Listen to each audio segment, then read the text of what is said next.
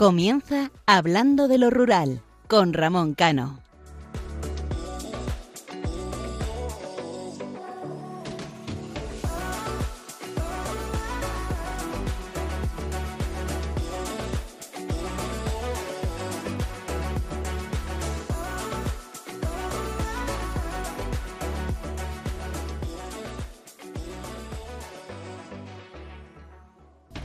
Muy buenas noches, queridos oyentes.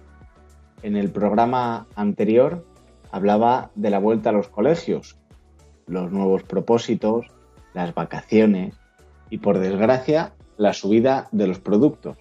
Pero de esto hablaremos a lo largo del programa. Comenzamos una nueva temporada en Hablando de lo Rural y como todo comienzo traemos ciertas novedades que muchos de vosotros nos habéis pedido, entre ellas hacer más entrevistas. Para este mes de septiembre no puedo dejar de pensar en las familias que la borrasca Dana les ha hecho pedazos, sobre todo en lo material, que finalmente repercute en lo sentimental y por supuesto también en lo económico. Lo que les faltaba a muchos, que lo bueno que trae el agua para los campos, depósitos, y demás, también en ocasiones es acompañado de catástrofes. Parece que la sociedad española no sale de una y se mete en otra. Aún así, es en estos casos cuando más fe hay que tener. Muchas veces nos encomendamos a Dios, solo cuando nos suceden desgracias o tenemos malos momentos. Pero creo que la oportunidad de reencontrarnos con Él, acercarnos, conocerle, y también conocerlo. Dice el refrán que Dios aprieta pero no ahoga. Todos pasamos momentos complicados. En la vida en ocasiones duran más y en otras ocasiones menos. ¿Cuántas veces hemos hablado con nuestro subconsciente y hemos pedido que fuéramos más fuertes? Pues fíjate, si Dios te escucha, que nos pone retos difíciles para ver si somos capaces de superarlos y así cumplir con eso que pedíamos, que fuéramos más fuertes. Y al final y al cabo, después de la tempestad, llega la calma. Muchos de vosotros habréis pasado a lo largo de vuestras vidas etapas complicadas, complicadísimas, y se han ido solucionando de una manera o de otra, tarden más o tarden menos. Por eso hay que tener fe, tanto en los buenos momentos como en los malos. No desistáis si ahora os encontráis en esa etapa mala, sea por la circunstancia que sea. Deudas, falta de trabajo, momentos familiares complicados, todo pasa y siempre salimos más reforzados. A lo mejor no en lo económico, no en lo familiar, no en lo laboral, pero sí en lo personal. Y creerme que aunque pensemos que Dios nos ha abandonado en absoluto, nos está dando las herramientas para saber afrontar el futuro. También disfrutar del presente y recordar el pasado. Además, os digo una cosa, las mejores personas, las más comprensibles, las solidarias, son aquellas que la vida les puso momentos difíciles. Y una vez superado ese momento complicado y difícil, son las que entienden al resto, son las que respetan más. Vamos a quedarnos con lo positivo, la vida devuelve lo que cada uno da. Así que seamos buenas personas. ¿Por qué hago esta reflexión y por qué digo esto en este editorial con un nuevo programa? Pues porque hablamos en el anterior de comienza septiembre, los colegios, los institutos, las universidades, nuevos proyectos de vida para muchos jóvenes y no tan jóvenes. Eh, se finalizan los trabajos temporales, sobre todo relacionados con la hostelería y con el turismo. Y por nuestras cabezas pasan muchísimos, eh, muchísimas cosas, eh, a lo mejor familiares que han enfermado, bueno, pues eh, viene una etapa difícil, como son todos los septiembre, pero yo creo que hay que cogerla con ganas y hay que cogerla con positividad. Y digo esto porque se escucha, ¿no? Eh, me acuerdo la vuelta a los colegios, los supermercados llenos de gente y de lo que se hablaba era pues de cómo había subido todo. Por eso decía al final de esa pequeña reflexión que hay que disfrutar del presente. Cuando estamos de vacaciones disfrutar de las vacaciones. Cuando estamos trabajando, dar gracias por tener ese trabajo. Cuando estamos con los amigos, también. Cuando tenemos salud, cuando tenemos fortaleza, cuando tenemos energía, disfrutar. Y os voy a dar un último consejo. Cuando estéis agobiados, cuando estéis con estrés, cuando sintáis que todo se derrumba a vuestro alrededor o que vosotros mismos os derrumbáis, nunca perdáis la esperanza, jamás, jamás. No penséis en no sé qué pinto aquí, no. Cogeros, dejar el teléfono en casa, eh, iros a dar un paseo, iros a hacer ejercicio, correr, muchas veces es la mejor medicina. El hacer ejercicio, ¿por qué? Porque nuestra cabeza se va de totalmente de todo. Y ya veréis cómo los problemas que vengan, los problemas que tengáis, se afrontan de mejor manera. Ahora sí, comenzamos con esta nueva temporada. Con una temporada que lo iréis viendo, Isaac yo creo que va a comentar algo más por ahí, así que ahora sí, les habla Ramón Cano y hoy me acompaña, como no, Isaac Palomares. En nuestro equipo están Raquel Turiño, que además está de baja por maternidad, qué cosa más bonita, y Paula Sanz, que la tendremos en 15 días. Les recuerdo que nuestro programa es cada 15 días, los domingos de 12 de la noche a 1 de la madrugada, aquí, en Radio María. Tienen una cita con Hablando de lo Rural. Y pueden interactuar con nosotros y participar. Esperemos que cada vez lo sigan haciendo más a través de nuestro email hablando de lo rural arroba radiomaria.es. Y también les animo a que le den a like a, las publicaciones, a la página de Facebook y a que lo compartan. Nuestro Facebook es, es Hablando de lo Rural. Para todos aquellos que no han escuchado los programas anteriores y tienen interés en conocerlo y saberlo, que además ahora con la, enfermedad que están sufriendo eh, la ganadería y también muchos animales cinegéticos, nos lo habéis preguntado, lo podéis hacer en el apartado podcast. Os metéis en la página de Radio María y en el apartado podcast buscáis hablando de lo rural y ahí tenemos nuestros programas. Y ahora sí, comenzamos.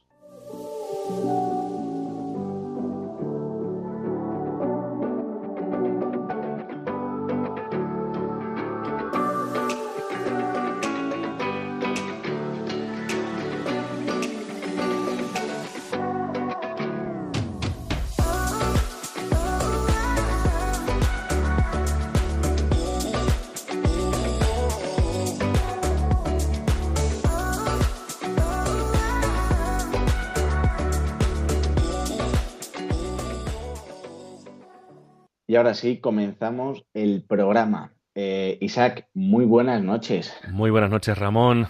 Otra noche aquí, otra, otra madrugada para, pues bueno, poner ese pozo y, ese sentido común que tanto hace falta en estos momentos en los que estamos atravesando, pues bueno, por mares un poquito convulsos, pero que estoy convencido que, que Dios nos ayudará a seguir adelante y a, templar, a templar, eh, pues como dicen, a templar gaitas o a, calmar, a calmar los vientos.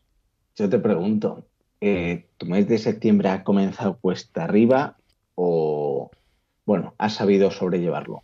Yo intento siempre, además he venido de, he venido del mes de agosto con mucha tranquilidad, eh, me ha venido muy bien el haber estado hace unos días en, en mi pueblo, en Agudo, porque siempre, siempre te da ese, ese sosiego el estar con tus padres. He vendimiado, he hecho vino, o sea que fíjate, más rural que eso, casi nada. Y la verdad que, bueno, hemos empezado bien, hemos empezado con ilusión, hemos empezado con preocupación ante los acontecimientos que tenemos encima de la mesa y, bueno, yo creo que lo mejor es estar todos juntos, eh, unidos y, seguir luchando adelante y poner en valor nuestro mundo rural que tan necesario es. Efectivamente, y no sé qué nos traes esta noche, así que te dejo con esa magnífica editorial. Eh, así que, Isaac, todo tuyo.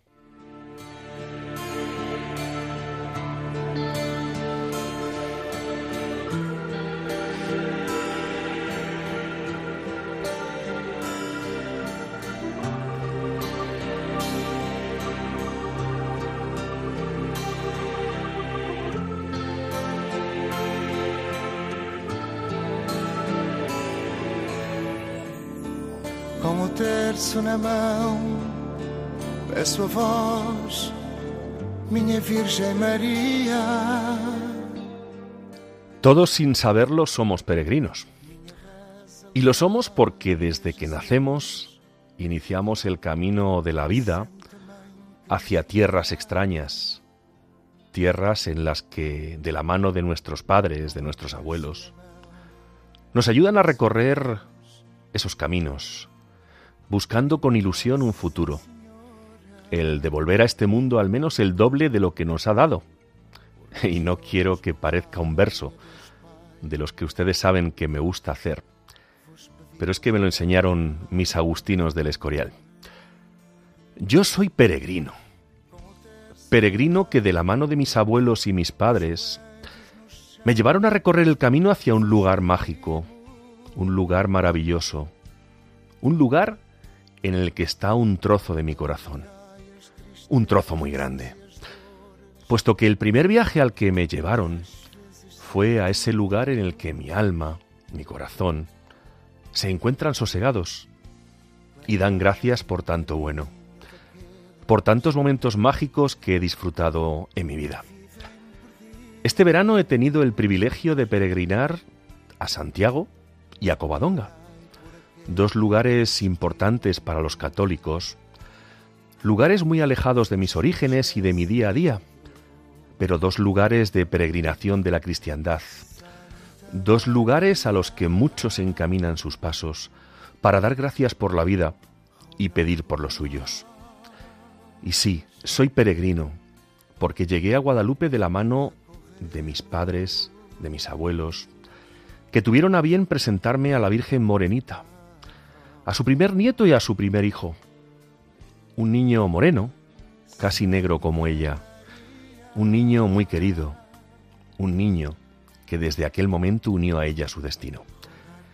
He dicho muchas veces que la vida son momentos con los que queremos y en los lugares en los que somos felices y nos sentimos con una paz inmensa. Uno de esos lugares está para mí en un rincón de mi querida Extremadura, en la villa de Guadalupe. Entramos en la madrugada del domingo, en ese momento de calma, de paz, de sosiego, Momentos de silencio en los que nos recogemos, pensamos, soñamos, nos ilusionamos. El viernes se celebraba el Día de la Virgen de Guadalupe y traigo a mi mente muchas ocasiones en las que he llegado al imponente monasterio.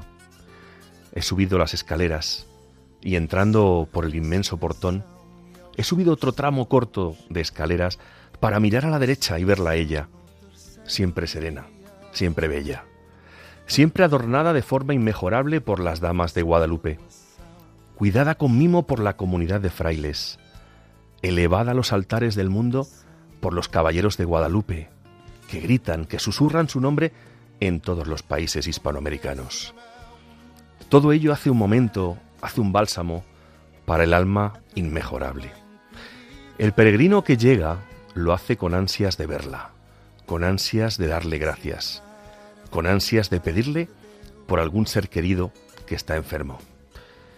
Peregrinos que durante los días que cruzan caminos se encuentran consigo mismos, se encuentran con los compañeros de viaje que llevan por zurrón alegrías, penas, ilusiones, sueños, pobreza, riqueza, pero sobre todo llevan sus corazones limpios, como nunca, a pesar del polvo del camino, a pesar de la dureza, del dolor de sus pies.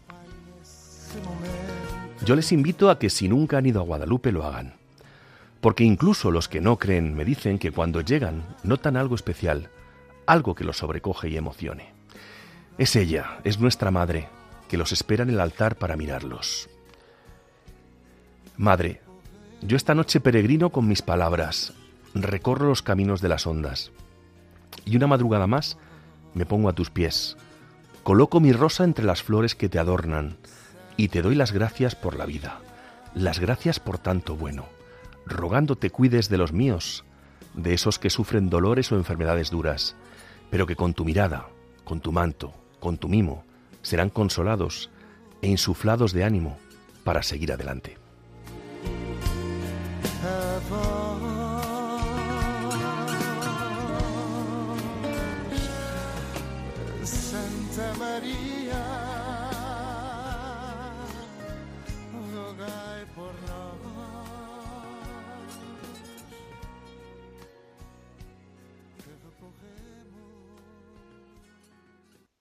Pues como decía al comienzo de mi editorial, hoy y después de escuchar la magnífica editorial de, Isaac, hoy será el comienzo de un nuevo formato de programa. Pero antes de daros más pistas, porque quiero que también Isaac participe en este nuevo formato, porque él ha sido también partícipe, eh, vamos a escuchar eh, esta canción que además, eh, Isaac, si no recuerdo mal, cuando estábamos en el, en el primer año de, Hablando de lo Rural, cuando estábamos recorriendo Asturias, ya la habíamos escuchado, o por lo menos, si no era esta, que es el restallar de Asturias, era alguna otra de Nando Agüeros. Así que no le vamos a dar más pistas, porque además es una canción preciosa. Y luego entenderéis que os lo va a comentar Isaac el por qué eh, lo hemos elegido. Así que os dejamos con esta magnífica canción.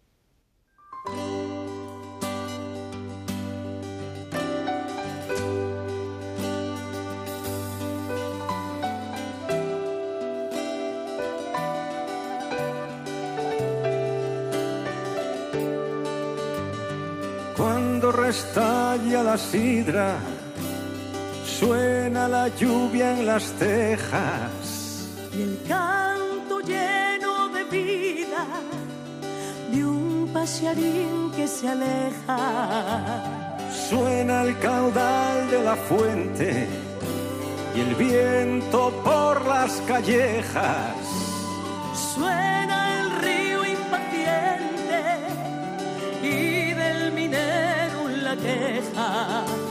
Asturias dinamitera, las Asturias del mar en vena, con su verbena y su pena, con su bandera y su herida.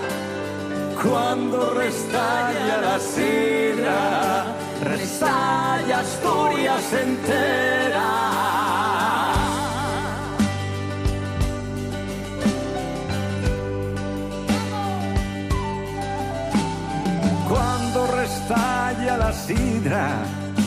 Suena la gaita en el vaso.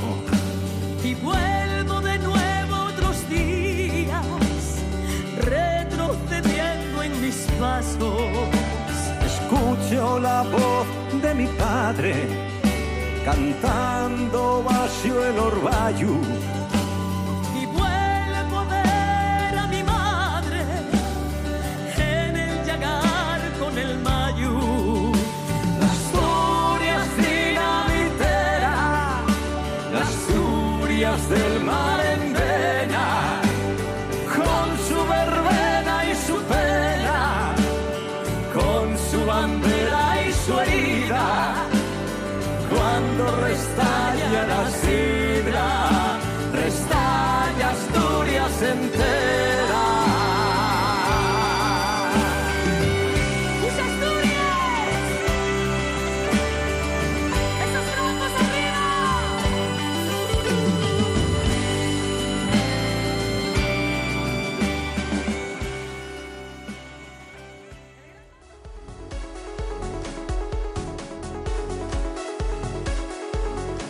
La voz de los pueblos.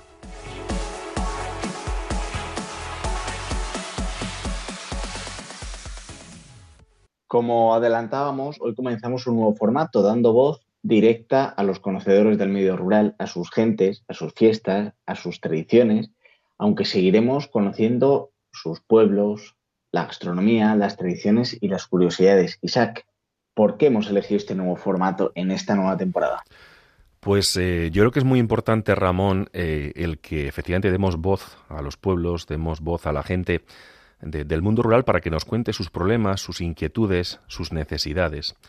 Están ansiosos y necesitados de altavoces que son tan, tan escasos en, en los medios de comunicación, porque como todos sabemos bien, últimamente los medios de comunicación están cayendo en lo soez, chabacano, vulgar, en cosas que no tienen importancia.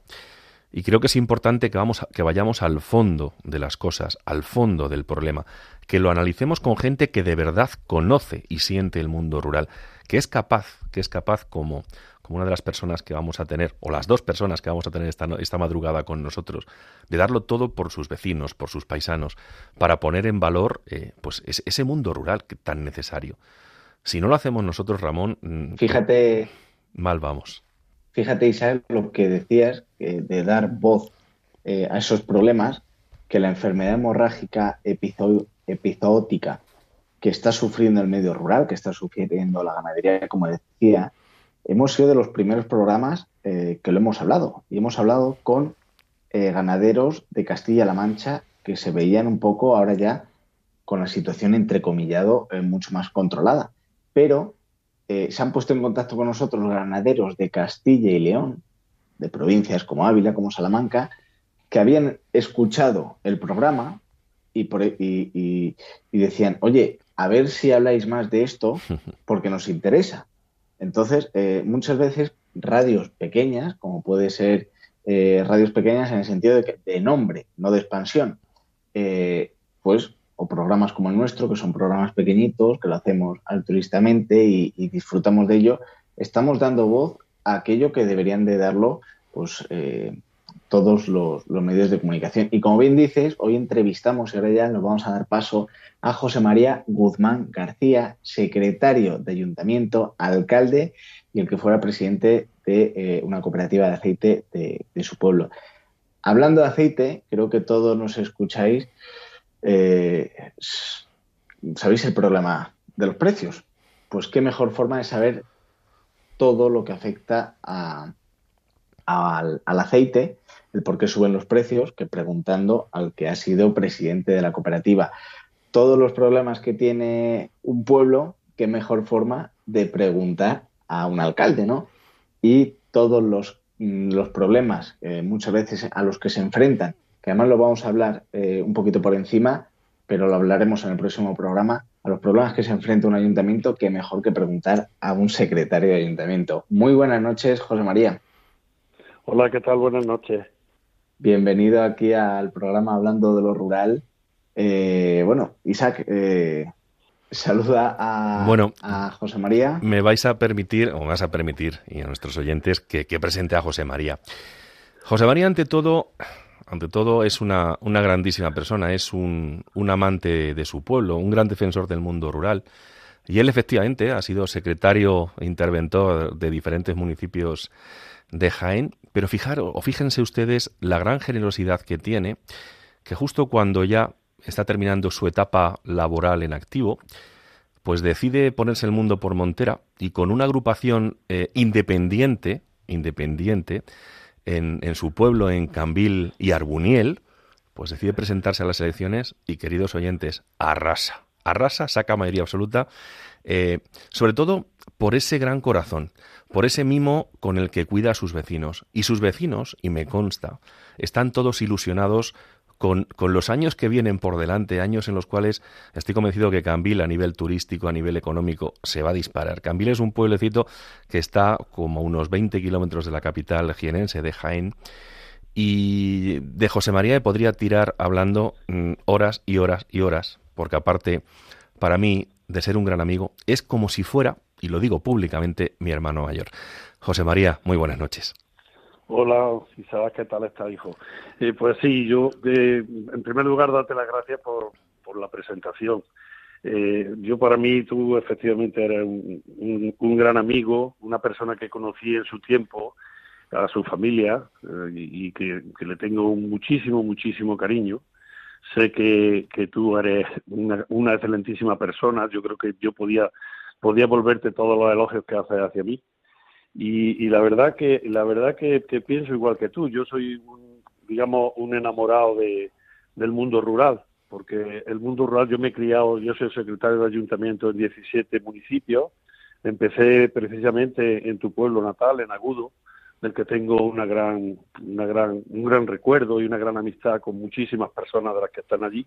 Y luego he llevado 17 ayuntamientos en la provincia de Jaén Fui, he sido presidente de la cooperativa La Unión Oleícola de Cambil durante ocho años y actualmente pues me, jubilé hace aproximadamente un mes y medio porque me presenté a las elecciones de, de mi pueblo con una agrupación electoral independiente y por ilusión, es decir, por, por ayudar a mi pueblo, por, poner en, valor todo lo que yo he aprendido durante tantos años en la gestión municipal. Eh, nosotros somos un, grupo de, personas que, de hecho, no, ni siquiera cobramos, es decir, somos personas que lo estamos haciendo de forma, de forma gratuita y simplemente por el cariño que le tenemos a nuestro pueblo y por tratar de, elevar el, el nivel de vida de todos nuestros vecinos, de poner en valor digamos, todas las características que tiene mi municipio. Y yo, Isaac, ya sabes que para mí, efectivamente, yo, puedo ser tu hermano mayor, porque tú eres mi hermano pequeño. Y, simplemente, mm, vamos, ya qué quieres que te diga, yo te aprecio como si fuera como si fuera mi hermano. Entonces, como si fuera mi familia. Quizás muchas veces la familia se, se hace no solo, solo los que tienen consanguinidad, sino son personas que, que tienen afinidad, sino son personas que tienen y que con las que has conocido y que has tenido muchísimo muchísimos valores en común y mucho afecto. Simplemente es eso. José María, durante las últimas, durante las últimas semanas, eh, pues una de las noticias que más está bombardeando todos los medios de comunicación en España es la subida del precio eh, del aceite de oliva. O sea, la gente se queda solo con, con que ha subido mucho el aceite. Pero, ¿cuál es la importancia eh, tú que eres un gran conocedor de, este sector, ¿cuál es la importancia del sector del aceite de oliva en la economía española? Pues la importancia es grandísima, principalmente en la zona olivarera. Yo te puedo decir que, que Jaén, por ejemplo, por hablar de Jaén, por hablar de Ciudad Real, por hablar de, Córdoba, quizás Córdoba está un poquito más, más, industrializada, pero todas estas zonas y principalmente las zonas de sierra, las zonas de sierra que no tienen olivares intensivos ni tienen ni tienen olivares en seto, ni, ni, están ni son frutos de fondos de inversión que, están que están plantando muchísimas muchísimos olivares que anteriormente se dedicaban al cereal, pues prácticamente eh, una importancia vital, es decir, en estos pueblos que tenemos sierra, que, es muy difícil el, el, laboreo con máquinas y el laboreo, vamos, y la recogida con máquinas, que es lo que más dificulta la, digamos, los costes de producción, pues prácticamente mm, eh, tendríamos, llegarían a desaparecer muchos de estos pueblos si no se le, si no se le ayuda y se pone en valor eh, el aceite de oliva.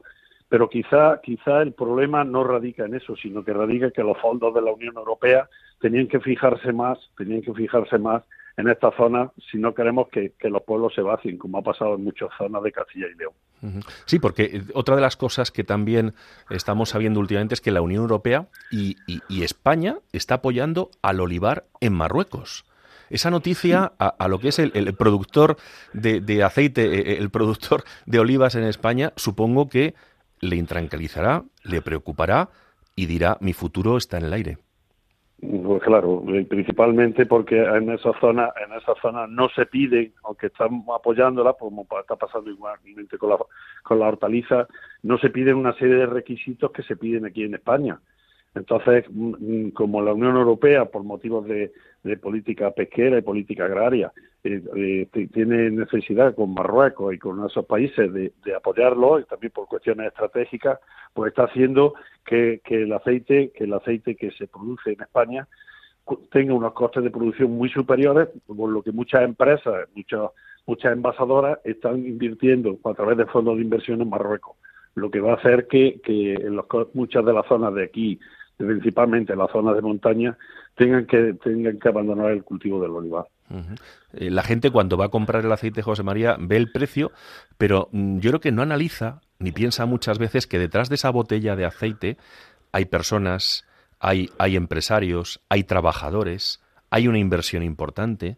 Solo se mira el precio y casi siempre se piensa que es el propio agricultor el que especula con el precio. Sí, un error, un error, y además lo estoy diciendo porque el problema está que, en, aquí somos muchísimos productores, muchísimas, muchísimas cooperativas, muchísimas, muchísimas envasadoras que están, que están llevando a cabo eh, políticas de especulación. No es el agricultor, es decir, el agricultor lleva su olivar, su, su fruto a la cooperativa, pero luego tenemos el problema de que hay muchos vendedores y pocos compradores de aceite porque todavía la política que se está llevando no se está favoreciendo lo suficiente, quizás también por culpa de los propios agricultores y los propios empresarios agrícolas, de, llegar al envasado. Es muy difícil vender, está costando muy difícil vender. Compite con, compites con varias empresas, puedo citar a muchas, pues, por todos conocidos, que eh, acaparan el aceite y una vez que se produce, como en el caso de este año, que hay una producción bajísima, es decir, estamos hablando de un 40% sobre el total este año y el anterior, pues hace que ellos sean los que verdaderamente reciben el, reciben la, digamos el valor añadido de, del aceite que se ha producido por parte de los de los agricultores, es decir, que son, digamos, esas empresas intermediarias son las que están llevándose el dinero, el valor añadido que se podían llevar, que se podría haber quedado para los agricultores.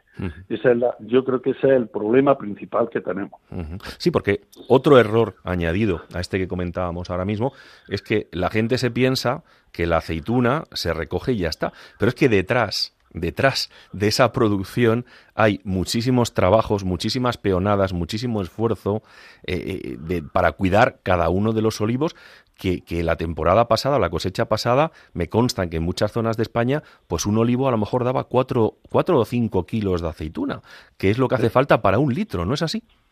Sí, efectivamente. Por la producción media aproximadamente eh, está en el 20, la media está en el 21%, 20-21%, es decir, que hace falta 4 o 5 kilos de aceituna para, para producir un, litro de aceite.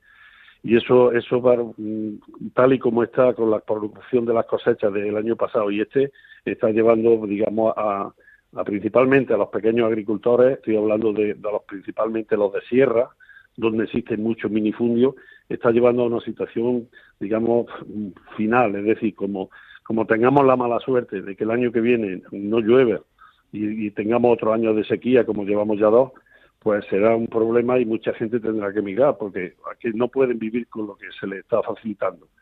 Y yo no sabemos tampoco si porque la paz deberían de, deberían de desviarla más a las zonas que están desfavorecidas y no darla, digamos, a zonas que, tienen una producción media de aproximadamente de 60 70 kilos, cuando en realidad la, media que existe en, las zonas de alta montaña y de montaña es la mitad. Es decir, estamos hablando de un olivo, un olivo en la alta montaña produce 20, 30 kilos, mientras que en los demás sitios produce 70 y 80 kilos. Entonces, José María, en estos momentos, ¿es rentable tener olivos y producir aceitunas o no? ¿O es más rentable esperar a que nos lleguen las ayuditas por parte de las diferentes administraciones eh, y olvidarnos de seguir manteniendo el mundo rural? Ese, es el gran problema. Yo creo que se están, se están equivocando, no ahora, eh, se están equivocando desde hace muchísimos años. Los gobiernos, los distintos gobiernos eh, que ha habido estatales, se están equivocando en el tema de, de, digamos, de, de, echar a la, a la gente de los pueblos la gente la están echando de los pueblos eh, no porque ellos quieran irse, porque la calidad de vida de los pueblos es muy superior a la que existe en la capital. Pero claro, si, si, si no, no se les deja, no, no es rentable el tener un olivar, hay que pensar que antiguamente un olivar de mil olivos, con un olivar de mil olivos vivía una persona perfectamente en un pueblo. Actualmente se necesitan entre cuatro y cinco mil olivos para, para poder vivir medio medio. ¿Por qué? Porque esas zonas no, no son, muchas de ellas no son, laborables, no son laborables con, con, la maquinaria nueva y esa gente es la que verdaderamente había que apoyar, no, no apoyar, no apoyar a, a las zonas donde, donde se hace cultivo intensivo, donde se hace olivares en seto, que esa gente verdaderamente sí están sacando, sacando muchísimo. Un coste de producción nada más, nada más que de recogida del tema de, la aceituna en un olivar, en un olivar de montaña, puede estar solo la recogida en 0,23, 0,25, 0,30, mientras que en un olivar de intensivo, un olivar de seto está en 0,7. Pero claro, mucha gente diría, pues entonces, ¿qué hacemos? Porque se vayan los olivar de seto. Pero es que en la montaña, en las zonas montañosas, como yo estoy aquí en Sierra Mágina, no se puede poner un, no se puede poner olivar en seto, es imposible. Entonces el futuro, el futuro del sector, igual que el de la mal llamada España vaciada, eh, es complejo, ¿verdad? es muy complejo, es complejo por ese motivo. ¿sabes? El, problema principal que existe es que no se apuesta por las zonas de por las zonas de, de, montaña, es decir, hay medidas, yo ya, ya te hablo como alcalde, hay medidas que se pueden que se pueden apoyar por parte del gobierno para que un pueblo un pueblo permanezca. Es decir, el impuesto de actividad económica se puede parte parte de él se podría ser muy inferior en los pueblos en los municipios pequeños en los municipios, digamos, de la España vaciada que en otros sitios. El IBI tres cuartos de lo mismo. Es decir, es que aquí, si, si una persona, si esto se primara, por ejemplo, el IBI, el IBI urbana, se, digamos, se, en parte se pagase por parte del Estado y no fuera por los propios ciudadanos, sino que, por ejemplo, una casa en un piso en un pueblo, pues, se pagase, que digo yo, el 50% de lo que se está pagando en otro sitio. Me van a decir que el valor catastral es distinto. Sí, pero de todas formas, yo entiendo que, que hay muchas, muchas medidas que podrían tomar los gobiernos para que los pueblos, los pueblos no desaparezcan. Aquí hay pueblos, este pueblo, por ejemplo, Cambil, eh, habitualmente tenía 4.000 habitantes y estamos en 2.500. Es decir, hemos perdido 1.500 habitantes aproximadamente en 15 años. Eso eso es muy, muy, muy, muy complicado y yo creo que no se dan cuenta del tema. Yo creo que nos quieren llevar todos a las ciudades y mal vamos, porque, digamos, el sector primario, el sector agrícola es el que tenía que, porque de, ese comemos. No se puede, no se puede ir al mercado y pagar que estén pagando, por ejemplo, a un, a un que por poner un ejemplo, un kilo de tomate le estén pagando al agricultor 0,20 y va a comprarlo y vale 2 euros y medio el kilo. Es decir, que es una, diferencia porque tampoco se lleva bien el tema de, del mercado, de, de el papel lo, soporta todo, pero luego la realidad es que no existe inspecciones ni existe nada para poder controlar la diferencia que hay entre, entre ventas en campo a venta en supermercado. Y otro de los problemas gravísimos que tenemos, y ya nos lo, nos lo, apuntaba un ganadero hace unas semanas, es que no hay relevo generacional. José María, ¿qué, es, ¿qué hemos hecho mal para que nuestros jóvenes del mundo rural, muchos de los cuales no quieren estudiar, tampoco se quieran dedicar al campo? ¿Esta gente a qué se va a dedicar? Es que, digamos que tampoco se prima, se está primando actualmente el esfuerzo y la, y, el mérito, la capacidad, no se está, el esfuerzo principalmente no se está. Yo pienso que la ayuda, la ayuda hay que darla a la producción, digamos, al, emprendedor, hay que darle ayuda al autónomo, hay que darle ayuda al empresario, hay que darle, porque son, un autónomo principalmente con la cantidad que, que, podía haber en España, es la gente que verdaderamente produce y es la verdaderamente que arriesga. Y lo que estamos dando, dando, buscando es una situación de personas que en realidad no, toda la ilusión que tienen, por poner aquí un ejemplo, es apuntarse al paro. Y, eso así vamos mal. No consiste en, no consiste en dar, en, como siempre, vamos, el dicho tan, tan llevado y tan traído de dar pescado, sino enseñar a pescar. Y yo pienso que el enseñar a pescar no se está haciendo. Lo que se está haciendo es dar pescado, no pescado. Están dando pequeñas limosnas que eso hace que, no funcione un país. Un país no funciona con, con limosnas un país funciona con el esfuerzo y con la iniciativa em-, empresarial de la gente. No funciona de otra forma. Ramón. Es, un placer escucharte, José María, porque se nota que conoces eh, el, mundo rural, conoces los pueblos y, conoces a, los vecinos de los pueblos, ¿no? Y hablabas de un tema eh, que era la agricultura de alta montaña o de sierra, en este caso de la aceituna. Yo que vengo de una zona de montaña, de la Sierra de Gredos, en la provincia de Ávila, tenemos el mismo problema con, eh, ya no solamente con la aceituna, sino también con, la castaña y con la cereza. Los costes de producción son mayores y además hablaba, o te preguntabais y respondías, de eh, Marruecos, el problema de Marruecos, un país que tengo la suerte de conocer eh, muchísimo porque he estado viviendo mucho, mucho tiempo y, todo esto que, que, a día de hoy está sucediendo eh, los que vivíamos en Marruecos cuando la crisis del ladrillo ya lo veíamos, porque había muchos empresarios que en España eh, no podían mantener sus empresas y sobre todo aquellas de construcción y se iban a Marruecos y ya empezaban eh, empresas, no agricultores, sino empresas españolas del sector primario, sobre todo de la agricultura, a comprar terrenos allí para luego, pues, todo lo que hemos visto del etiquetado y todo. Eh, Isaac era muy claro, y tú también a la respuesta, ¿no? El problema que tiene el sector primario, tanto la agricultura como, como la ganadería. Sí. Y hacías hincapié en eh, qué va a pasar con la mal llamada España vaciada o con la España rural. Eh, tú siendo secretario y siendo alcalde, ¿quién va a custodiar todo ese territorio el día que acaben echando, porque yo creo que la gente, tú lo has mencionado muy bien, no se va, sino que les acaban echando ya sea porque o no tienen trabajo o no pueden eh, mantener sus fincas. Tú lo has comentado que antes con mil olivos se vivía perfectamente, ahora tienen que ser cuatro mil. En mi tierra antes con eh, dos hectáreas o tres hectáreas de castaño eh, se vivía bien, ahora te hacen falta muchísimas hectáreas.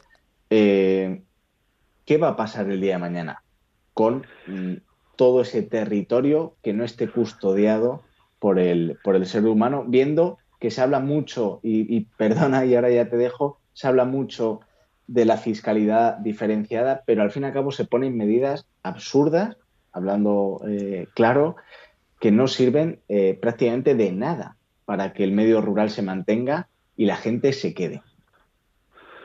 Sí, es que, es que, es, que la solución es difícil, es difícil, pero yo como, como siempre digo, para eso están los, digamos, los políticos. Los políticos tienen que ver, a través de, de los técnicos y en un asesoramiento correcto, de ver qué se puede hacer, qué se puede hacer. Eh, mm, yo creo que, es que se está concentrando todo en las capitales y eso es un problema, es un problema eh, muy muy complicado, muy complicado. Yo no sé qué va a pasar con la, con la con los pueblos pequeños. La verdad que mm, lo tenemos muy difícil, muy difícil. Estamos, por ejemplo, con el aceite, estamos tratando de diferenciar nuestro aceite con el resto con el resto. Eh, yo pido desde aquí, para que me oiga, que mucha gente cuando va a comprar un litro de aceite, cuando va a comprar un litro de aceite, va a, cualquier empresa, todas las que quieran, todas las que quieran, ¿vale? Y allí mm, eh, el aceite que compran no mm, es muy difícil, salvo que sea gourmet, es muy difícil que tenga verdaderamente la, la calidad que tiene que tener.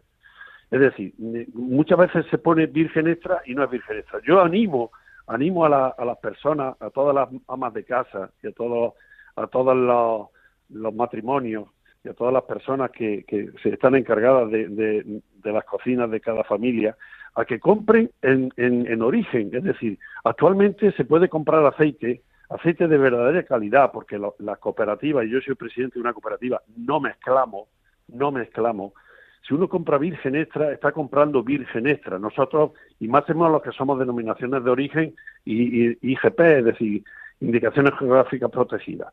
Entonces, ahí sí es verdad que se está comprando. Lo que se está comprando es bueno, es muy fácil coger el teléfono y llamar a cualquier cooperativa de Jaén, y es la Real, de Córdoba, hombre, yo digo también la de Jaén, incluso la de Cambil, ¿no? La Unión Olícola la de Cambil. Y le facilitan a uno calidad, es decir, y prácticamente está al mismo precio que está en, esos sitios. Lo que pasa es que cuando uno pide virgen extra, desde aquí se le va a mandar virgen extra.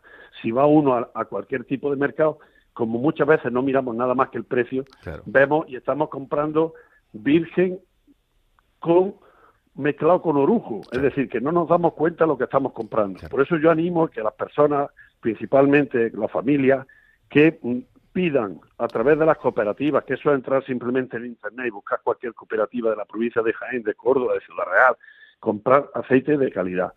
Y porque en realidad lo que están comprando es eso. Decimos que, es caro el aceite. Este año sí, el otro año ha estado 4, cuatro euros, este año es que no hay aceite. Entonces, este, digamos que estamos con la oferta y la demanda. Pero en realidad, muchas veces decimos, me cuesta una caja de aceite de 15 litros, me cuesta 100 euros. Claro, pero no nos damos cuenta cuando vamos, como muchas veces decimos, vamos y pedimos un cubata que nos cuesta 10 euros ¿eh? y después de tomarnos ese nos tomamos otro. Es decir, estamos hablando de una pequeña Coca-Cola con una poquilla de ginebra. Así es. Eso no lo valoramos. Hay que valorar hay que valorar lo bueno que se puede comprar.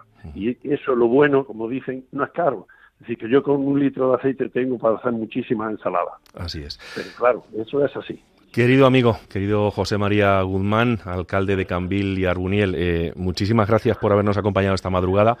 Sabes dónde tienes tu casa, tus micrófonos y sabes que siempre te estaré eternamente agradecido. Muy bien, Isabel, muchísimas gracias a vosotros por por haberme llamado. Ya sabéis dónde estoy, aquí en Cambil, que, que digamos es mi pueblo, un pueblo muy bonito de Sierra, de Sierra Mágina. Y, animo a todos los que puedan puedan ayudar y luchar. Pues yo animo a vosotros, que sois de los pocos que luchan por la España vaciada, a que sigáis difundiendo lo bonito que es un pueblo, lo bonito que son los pueblos, la calidad de vida que existe en los pueblos y principalmente luchar porque no, no desaparezcamos. Es decir, que lo, yo pienso que, lo, que en mi caso, por ejemplo, es luchar por, que nuestras generaciones continúen, continúen, mm, digamos, eh, cultivando la, y cultivando y dejando huella. lo haremos, lo haremos y lo haremos hasta que hasta que los ojos se nos cierren.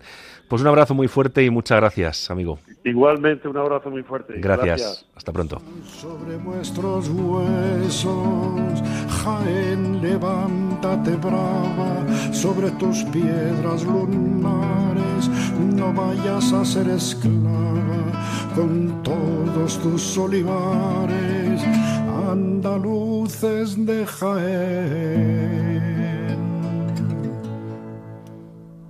Andaluces de Jaén, aceituneros altivos, decidme en el alma de quién, de quién son esos olivos. Andaluces de Jaén, andaluces de Jaén.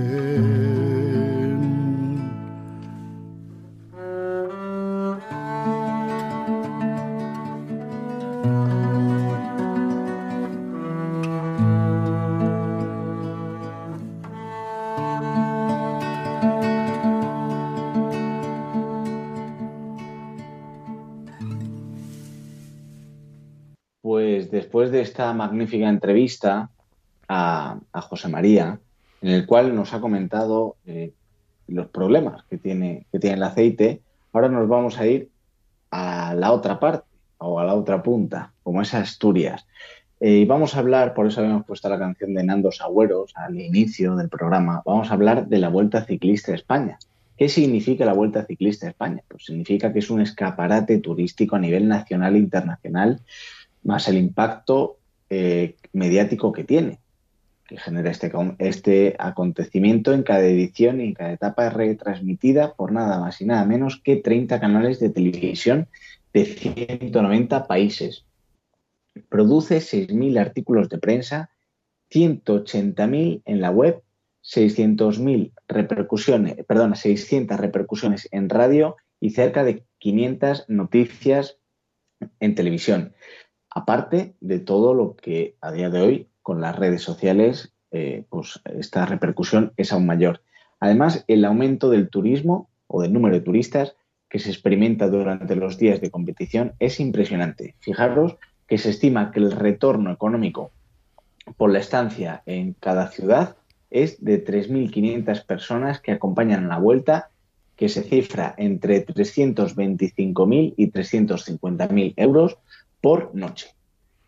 Y en lo que respecta a la España rural, es una oportunidad económica, social, cultural, turística y, ¿por qué no?, también para salir un poco de esa monotonía que en muchas ocasiones tienen los pueblos por donde pasa la vuelta. Por eso hoy Isaac va a hacer una entrevista a uno de esos héroes, que son los autónomos, los hosteleros, que eh, ver cómo pasa la vuelta ciclista por su tierra, pues tiene que ser un, una alegría. Así que, Isaac, te dejo con Carlos Cuervo, propietario de la sidrería El Tarteru en Río de Sella. Isaac, todo tuyo. Pues eh, fíjense ustedes, el Tarteru significa el cartero. En todos los pueblos de España, qué importante es la labor que, hacen eh, y han hecho nuestros carteros. Don Carlos, buenas noches. Carlos, eh, qué honor más grande el ver luchadores como tú, que en una población tan bonita como Ribadesella, eh, defendéis eh, lo que es la hostelería de ese mundo rural tan necesitado y casualmente el, día 13 pasa o sale la vuelta ciclista al ladito de, tu sidrería para subir hasta, hasta el famoso Angliru. E imagino que la repercusión económica que tiene para Ribadesella es importante, ¿no? Sí, claro, lo que es eh, la vuelta, para nosotros es un honor que para arriba, sí, para mí personalmente recibir un evento como la Vuelta a España, ya sea económicamente lo que nos va a deparar y, y, bueno, aparte de todo eso, eh, pues todo lo que conlleva eh, de gente y de todo lo que trae la vuelta para repercusión económica, claro. Además, aquí estaremos, perdona, aquí estaremos para recibir a todos los que quieran. Además, estáis a unos kilómetros de, de, de, la Santina, de la Virgen de Covadonga, cuya fiesta fue el viernes, el día 8, y eso para ti, Carlos, imagino que, que, es un auténtico orgullo el, el defender a, la patrona de, de Asturias. Yo soy devoto de la Virgen de Covadonga 1 porque es la patrona de los asturianos y otra porque nací el día 8. Nací el 8 de septiembre, día de Asturias y día de Covadonga, con lo cual yo soy súper devoto. Es más, yo ya estuve precisamente, siempre voy un día antes hasta allá a visitarla. eh, Carlos, eh, ¿Cuál es la situación que tenéis ahora mismo los autónomos en el mundo de la hostelería? Antes hablábamos con, José María con la problemática que tenemos con la subida de precios del aceite, pero como muy bien decía Ramón, os habéis convertido en héroes, en héroes que dan empleo, en héroes que generan riqueza, en héroes que, que, que dan cariño al viajero que llega. Es que merecéis un monumento en cada pueblo, en cada, en cada rincón de este país eh, precioso que es España. Bueno, particularmente mi negocio es un negocio familiar están mis hijos conmigo, son un par de hijos, más todos los empleados que tengo conmigo, pues que llevan todos pues de siete años para arriba, todos, con lo cual pelear durante el invierno en una riva de sella que es muy estacional eh, tiene un mérito muy grande, sí. Además, me, me han chivado, me han chivado, como digo, ahora que no nos oye nadie, que el mejor cachopo de Asturias se hace en, en, en tu casa. Eh, tenemos, sí, es la bandera de, del local. Es un cachopo que, bueno, es especial porque no lo hay en ningún sitio. Y pues el boca a boca dentro de todos estos años eh, de atrás, el trabajo bien hecho y el boca a boca de la gente pues nos hace que venga de partes de España pues a comer el cachopo ya vienen directamente a por el cachopo del tartero. Como, como también nos decía antes José María, eh, hablando del aceite, del aceite, que hay que cuidar el producto, imagino que vosotros cuidáis y mimáis el producto para, para, para que sea de la calidad que merece eh, vuestro, vuestro cliente. Efectivamente, es una pelea entre calidad y precio.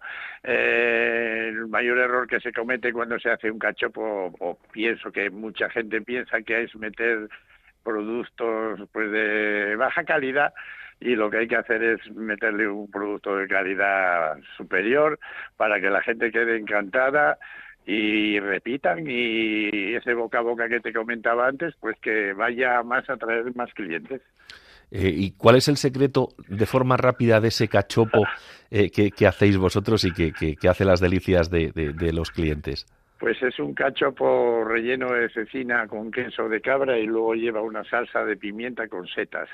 O sea que eh, los, los, ciclistas que el día 13 van a salir al ladito de, de al ladito de tu casa en, en, el, en el paseo de, de, de, la princesa Leticia en Ribadesella, si se toman un cachopo, el angliru lo hacen cuatro o cinco veces nah, seguidas. Se pasan cinco. sí, sí, sí, sí. Pues me alegro, me alegro muchísimo. Pues eh, no sé, Ramón, si le quieres, si le quieres indicar algo a nuestro, a nuestro amigo Carlos, que tú, tú también te gusta mucho el buen comer, el buen llantar, eh, si, le, si le quieres indicar alguna cosilla. Pues fíjate, yo simplemente, eh, Carlos, darte las gracias porque yo he sido autónomo eh, de la hostelería, también he tenido un negocio de hostelería. Y, bueno, aparte de que comer me encanta, mm, simplemente te doy las gracias por dar el mejor producto, efectivamente, que yo creo que es seña de identidad y es la mejor marca que podemos hacer de nuestro negocio, de nuestra comarca y de nuestra, y de, en este caso de, de, Asturias. Y invito, yo eh, la próxima vez que vuelva al norte me pasaré por Ribadesella para probar ese cachopo que a estas horas... estas horas de la madrugada la tenemos un hambre, vamos. Haciendo agua, así que... Aquí te estaremos esperando cuando quieras, aquí estaremos. Así que muchísima fuerza y, y aquí, repito, eh, tenéis la, la, voz para todos aquellos hosteleros, para todos aquellos autónomos que vivís en los pueblos, que defendéis lo vuestro, que defendemos lo nuestro. Esta es, eh, este programa es vuestra voz. Así que disfrutar mucho de, de esa vuelta y dar ahí eh, bien de comer para que la gente eh, os visite y vea realmente el magnífico producto, los magníficos hosteleros y los magníficos autónomos que tiene este. Eh, Carlos, muchísimas gracias. A ustedes, a ustedes. Un abrazo fuerte.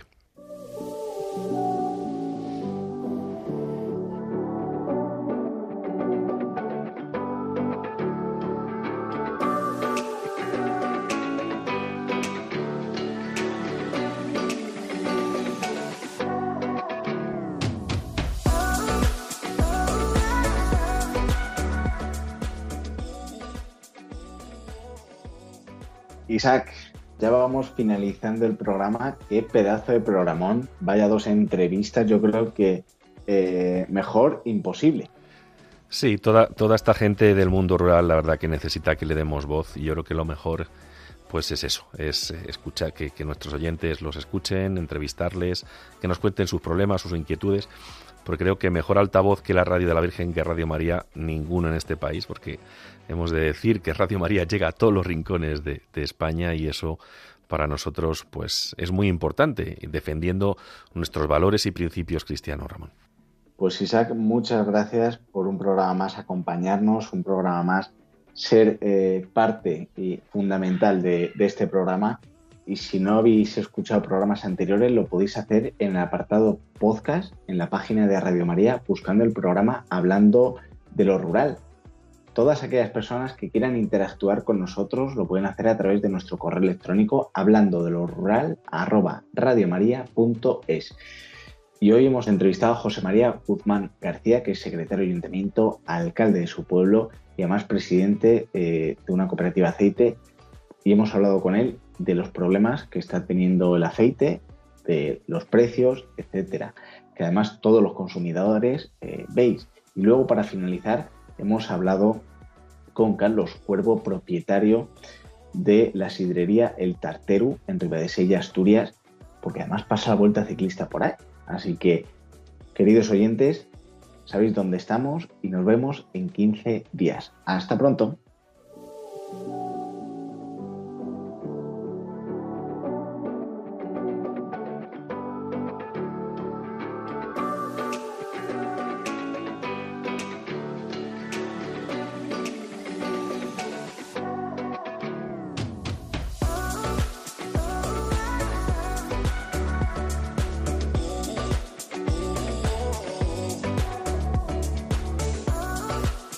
Escuchado en Radio María Hablando de lo Rural con Ramón Cano.